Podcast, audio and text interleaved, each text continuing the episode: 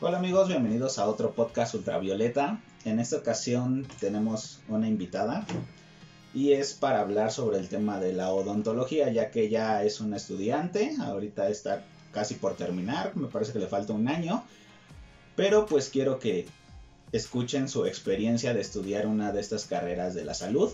Entonces, pues ella se llama Liz Román y preséntate Liz.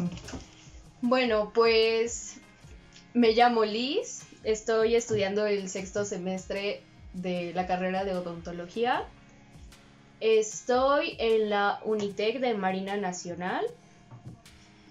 Y pues nada, o sea, me falta un año, pero con esto de la pandemia, pues se puede alargar. Ok, Liz. Y platícanos para que no sea tan largo este podcast. Eh, ¿Cómo es que te nace a ti el amor por estudiar odontología? ¿De dónde viene este gusto? Bueno, todo empezó cuando fui al ortodoncista, que es a que te pongan brackets.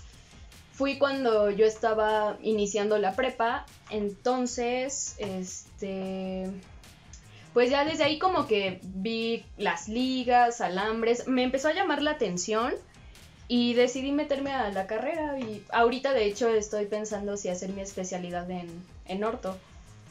Entonces dirías que ortodoncia es lo que a ti más te apasiona de todo ese mundo de la odontología. Pues no, o sea, sí, sí me gusta o me agrada todo, toda la onda que tiene que ver con orto, pero ya en mis clínicas, en las materias, llevé endodoncia y también me gustó mucho, entonces no sé si irme a endodoncia o a ortodoncia. Mm, ¿Y qué es la endodoncia para los que nos están escuchando? Bueno, la endodoncia es quitar la pulpa de tu diente. La pulpa es el nervio que tiene el diente, lo que le da la sensibilidad. ¿Y eso te apasiona a ti, quitar nervios? Sí, de hecho sí, es una, o sea, no sé, está muy padre porque pues tienes que abrir, tienes que hacer un acceso para, para llegar al nervio, quitarla, limpiar, obturar, está muy padre. Pues cada quien sus gustos, ¿no? está bien. Eh, ahora, tú me dices que en la prepa más o menos te empezó el gusto por la odontología. Sí. Ahí tuvo, aparte de tu experiencia de ir con, con el odontólogo, ¿algún profesor de prepa o alguna materia te orilló a ir para allá o, te dijo, sabes que esto es lo que tienes que estudiar? No, o sea, nadie me obligó o me orilló a estudiar odontología, o sea, simplemente a mí me gustó como eso y ya, no sé, o sea, creo que siempre cuando ves a alguien lo que más le notas son sus dientes, ¿o no? La sonrisa, pues los dientes. De hecho, el otro día estaba viendo un meme donde hay una persona creo que no tiene cejas o algo ah, así, pero te fijas primero en que no tiene un diente. Entonces sí que sí es creo que sí es muy importante. O sea, aparte las personas que van al ortodoncista normalmente, o sea, bueno, a que le pongan brackets normalmente tienen los dientes muy chuecos, entonces ya una vez que no sé, o sea, se los arreglas, ya ves como una sonrisa pareja y, o sea, se ve muchísimo mejor, le cambia la cara. Ok, entonces es una parte de tu pasión, la apariencia. Sí, la verdad sí. Cómo se ve una persona antes y después de un tratamiento. Pero ahora, ah, pues supongo que si abriste este podcast es porque te interesa un poco el tema y a lo mejor todavía no te decides por estudiar algo así. Pero tú dinos como estudiante, ¿cómo fue el ingresar a, ya no a la universidad tal vez de la Unitec, sino a la carrera como tal. O sea, ¿qué es lo primero que tú ves en la carrera que te dice, no sé, que a lo mejor te anima o te desanima en, estar ahí? Bueno, eh, las que te desaniman son de las más difíciles, difíciles que en este caso, pues anatomía. Anatomía es pesado, o sea, sí tienes que andarle estudiando todo el tiempo. Pero una que me animó mucho es, pues ya, o sea, desde el primer semestre yo ya llevo clínicas o llevan clínicas ahí en la Unitec. Entonces, desde el primer semestre, pues nos empezamos a hacer limpiezas entre nosotros, a poner selladores, o sea, ya desde primer semestre, pero, pues sí, de las más pesadas yo creo que anatomía. Anatomía, que supongo que es como un tronco común si llevan más carreras, como medicina a lo mejor. Ajá. Enfermería, que podrían llevar esa materia también. Ajá, sí.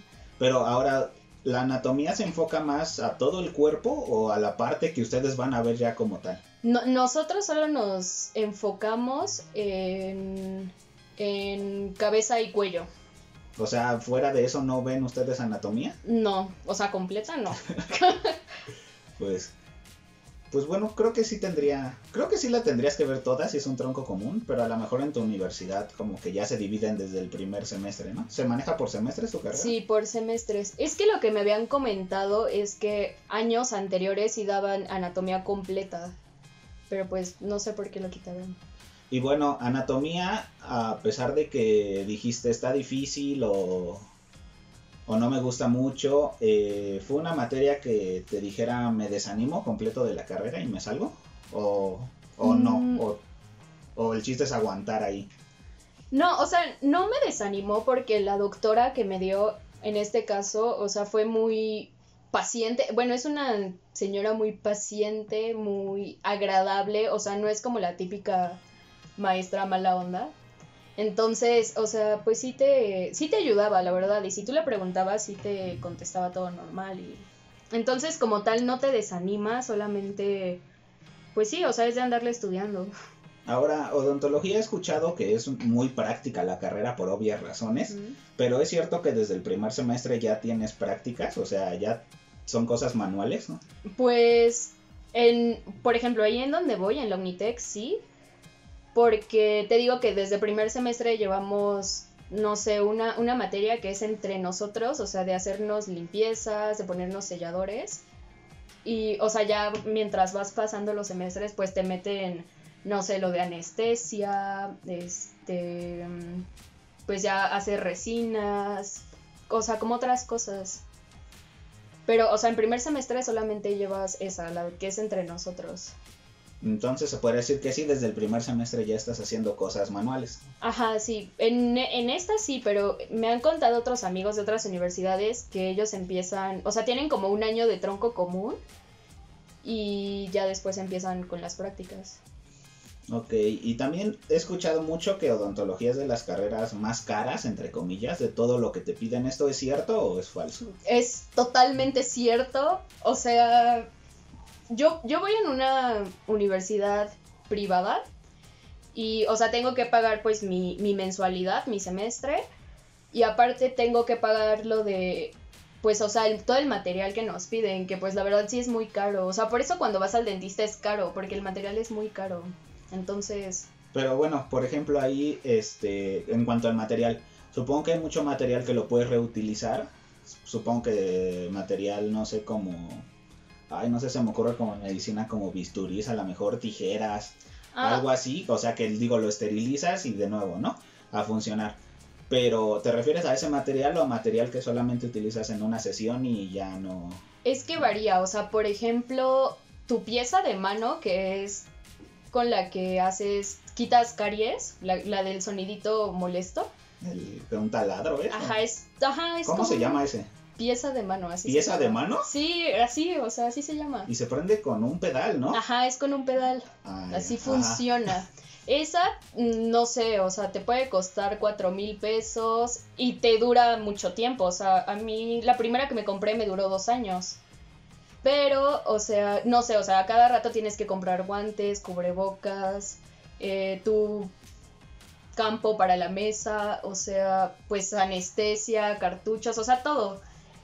Y, o sea, hay como todo, o sea, puedes comprar tus instrumentos, por ejemplo, para amalgama y los puedes utilizar toda la carrera, pero pues también hay otros que tienes que estar renovando cada cierto tiempo. ¿Y cada semestre, por ejemplo, te pide nuevo material o puedes reusar el que ya tenías? Mm, sí, es que cada semestre llevas materias diferentes, pero hay una materia que se llama operatoria, que es donde hacemos eh, resinas, amalgamas, hasta puedes llegar a hacer coronas. En esa, pues, el material que te va quedando de, semestres anteriores sí lo puedes reutilizar, siempre y cuando, pues, esté bueno todavía. Entonces, bueno, o sea, supongo que sí es mucho material por lo que me estás contando, no debe de ser nada barato tampoco, pero supongo que hay de precios también. Sí, pero aquí va una anécdota que me pasó. Compré un básico. Un básico es el espejo, explorador, las pinzas y la cucharilla. Que es cuando llegas te revisan con eso, ¿no? Con el espejo y un explorador.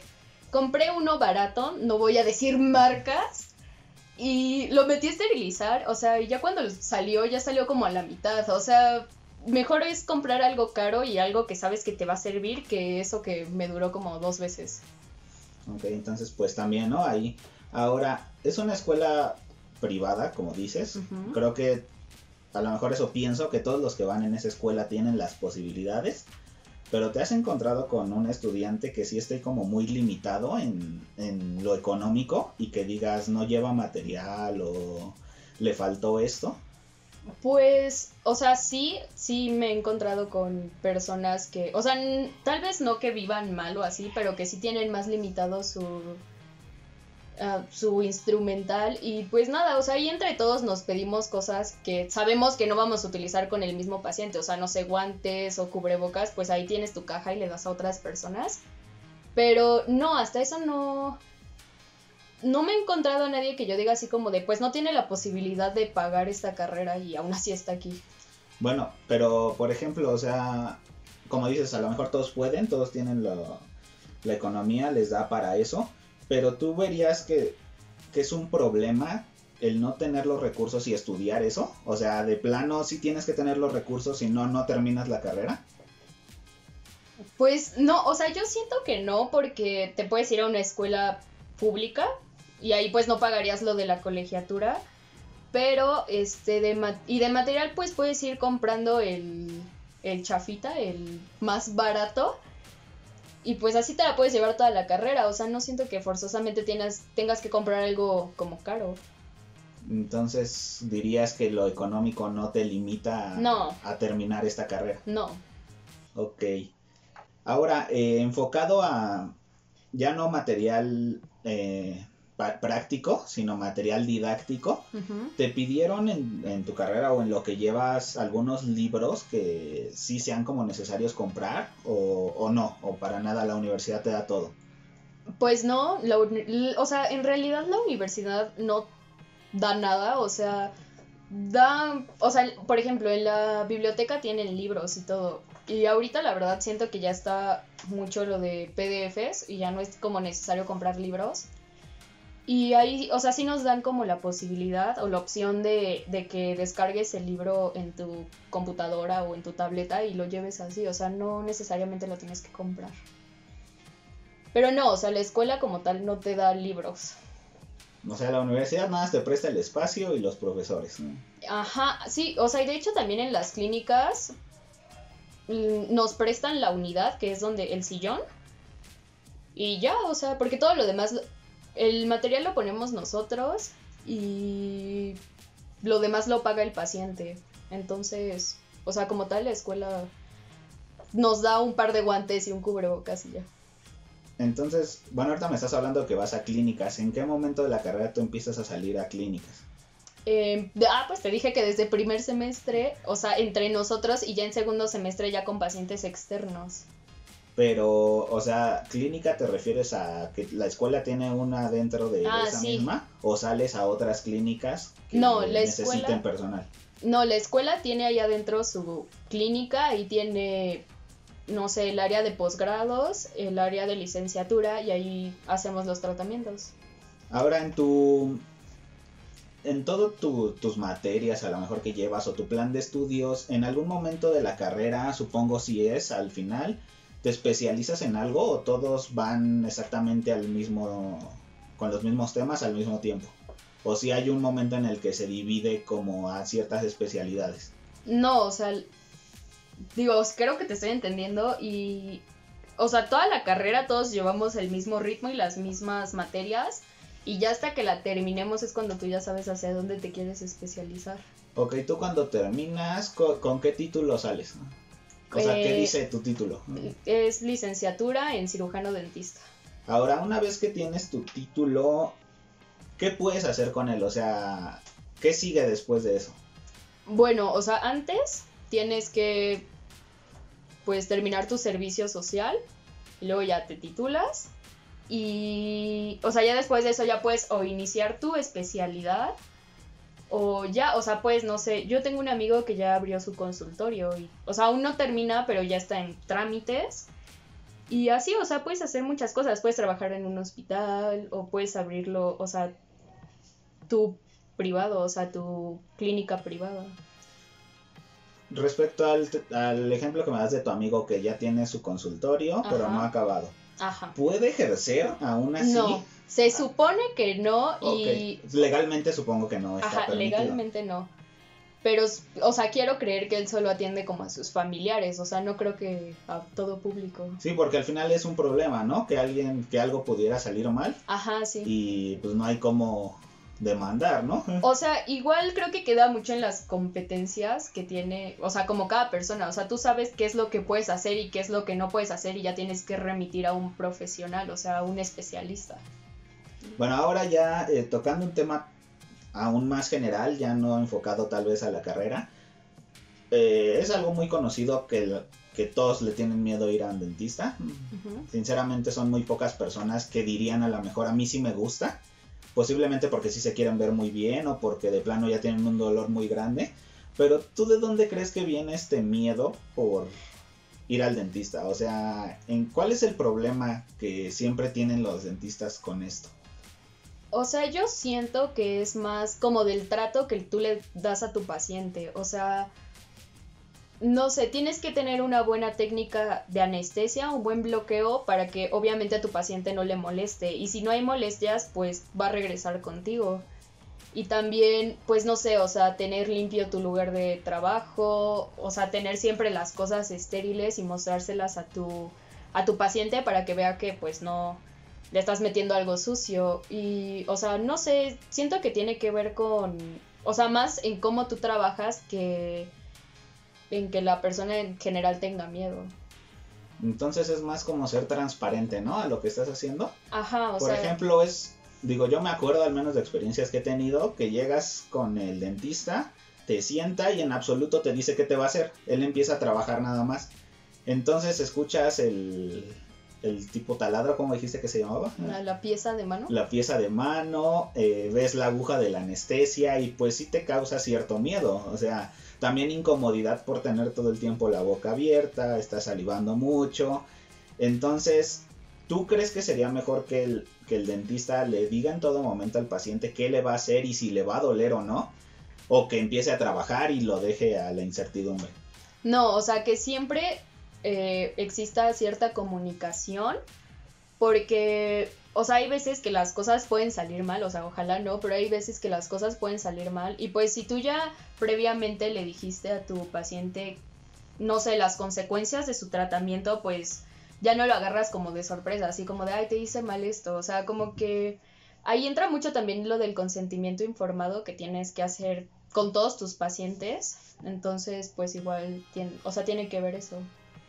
Ahora que durante un procedimiento eh, odontológico, el, bueno, supongo que se dividen por muchos y cada uno tiene más dificultades que otro, pero en general, ¿tú qué dificultad verías más con un paciente? O sea, ¿por qué tipo de cosa que haga el paciente tú ya no trabajarías de la misma manera? Ah, pues yo siento que pacientes muy aprensivos podría ser como no un problema, pero sí se te dificultan las cosas. O no sé, muy histéricos. Em, hay veces, o bueno, a mí me tocó una paciente que, o sea, no, no le hacías nada, no le estabas tocando y ella decía que le dolía. Pero, o sea, al final nos dimos cuenta que solamente como que lo hacía para molestar, porque en realidad ya no le estaba haciendo nada y aún así según le dolía y le molestaba. Que obviamente pues nunca le dices así como de, ay, estás mintiendo o así. Pero, o sea, al final pues sí nos dimos cuenta de eso mi asistente y yo. Entonces, como que, pues, o sea, sí, sí, sí pasan cosas así que, no sé, o sea, te pueden molestar o puedes decir así como de, pues, ¿qué onda con esta chica? Pero pues al final es nada más de aguantar, o sea, aparte nunca puedes ponerle como mala cara o tratar mal a las personas porque ya no regresan contigo.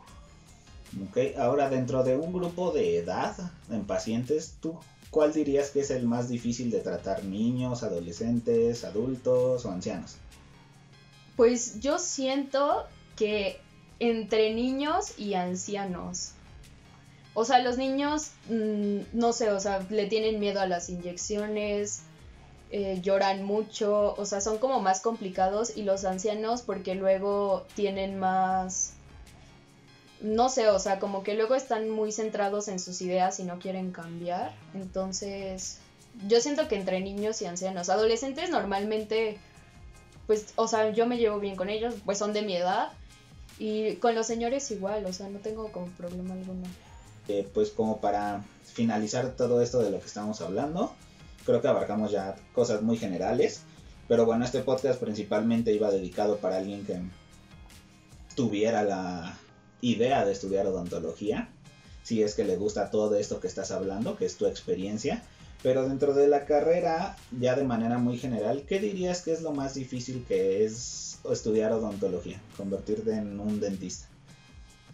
Pues yo siento que lo más difícil es ser constante, o sea, como en todas las carreras tienes que ser constante, no sé, en tus materias, en estar estudiando, pero aquí, o sea, sí es como de que si no sabes anatomía, pues no puedes anestesiar, o sea, no vas a, saber en qué ramo estás anestesiando, este, no sé, o sea, son como muchas cosas, pues, que todas van de la mano para hacer un tratamiento periodontal y un protésico pues tiene que estar bien la parte periodontal, o sea, son como muchas cosas y todo se va entrelazando, entonces yo siento que pues es de ser constante nada más, pero o sea, la verdad es una carrera muy padre, a mí me gusta mucho, eh, y o sea, ves de todo, o sea, ves sangre, he visto, no sé, pacientes con halitosis, con dientes muy destruidos, o sea, ves de todo, entonces pues si no te gusta la sangre, si te dan asco muchas cosas, tal vez no sea tu carrera. Ok.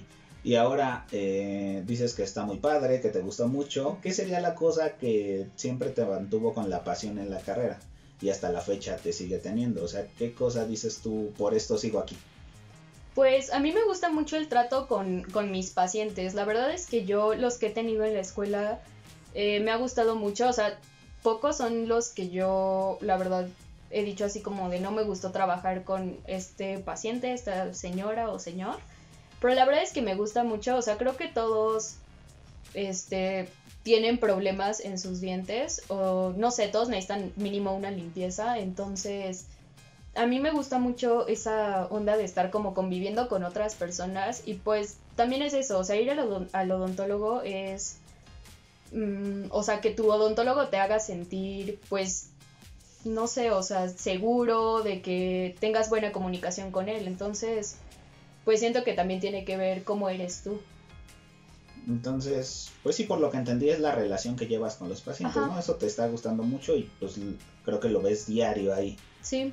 Y no solo con una persona, van a llegar muchísimas de muchas características. Bueno, ya para cerrar esta entrevista, eh, ¿Cómo ves tú la situación actual en una carrera tan práctica que no puedas estar presencial y que la tengas que tomar en línea? ¿Sí ves que es un problema? O sea, obviamente no se prende igual, pero ¿tú crees que sí tenga consecuencias graves el hecho de estar en una carrera práctica que la estás tomando a distancia? Yo siento que sí, porque, o sea, como tú lo mencionas, no, no es lo mismo estar, o sea, y siento que en todas las carreras no es lo mismo estar en línea que estar presencial. En línea siento pues hay muchos distractores, o sea, en tu casa o no sé, hay personas que tal vez no toman ni sus clases.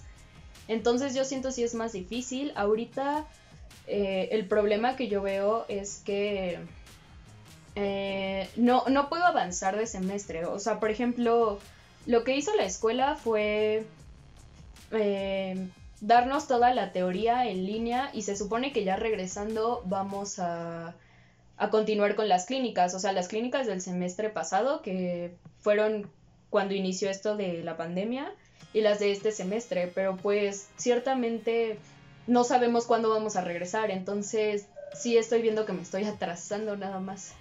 Entonces, digo, aquí ya no es problema tuyo, pero si la situación sigue eh, de que el semáforo no esté en verde para tomar presenciales, entonces se van a atrasar prácticamente todas tus generaciones. Sí, o sea, ya todos estamos atrasados, eso es algo que ya sabemos. Y pues también no sabemos si regresando va a haber pacientes. O sea, muchas personas se quedaron sin trabajo y tal vez su prioridad no sea ir al odontólogo. Mm, no sé, o sea, tal vez quieren gastar en otras cosas. O no sé, o sea, simplemente no siento que vaya a haber mucho flujo de pacientes. E igual, este, el material subió de precio porque todo se compra en dólares, entonces, o sea, sí va a estar como más difícil, pero pues, ¿qué podemos hacer? Pues sí, es, todas esas situaciones se tienen que ajustar. Y pues lamentablemente fue una, yo creo que de las carreras universitarias que más le pegó por, por lo práctico y como dices, por el flujo de pacientes. Ahorita muchas personas sin trabajo, dudo mucho que quieran una limpieza dental o un blanqueamiento. Tal vez si les duele una muela ya se la vayan a arreglar, pero pues ya serían casos muy extremos. Así es. Entonces, pues ya escucharon todos los las experiencias de lo que es estar en un mundo de odontología, estudiarla y pues el trato con el paciente. Entonces, pues te agradezco mucho tu, tu tiempo que nos brindaste eh, contándonos tus experiencias y pues ya saben si alguien quiere estudiarla o está en los primeros semestres, pues no se desanime. Ya después vendrán o encontrarán esa cosa que les diga hay que seguir ahí. Entonces, pues muchas gracias amigos por escuchar este podcast de nuevo. Como siempre, eh, estamos en Spotify, espero que nos estés escuchando ahí. También estamos en YouTube, en Apple Podcast y en Google Podcast. Sígueme también ahí en las redes sociales que te dejo eh, en la descripción en YouTube. Y pues ya nos estaremos escuchando en el siguiente podcast.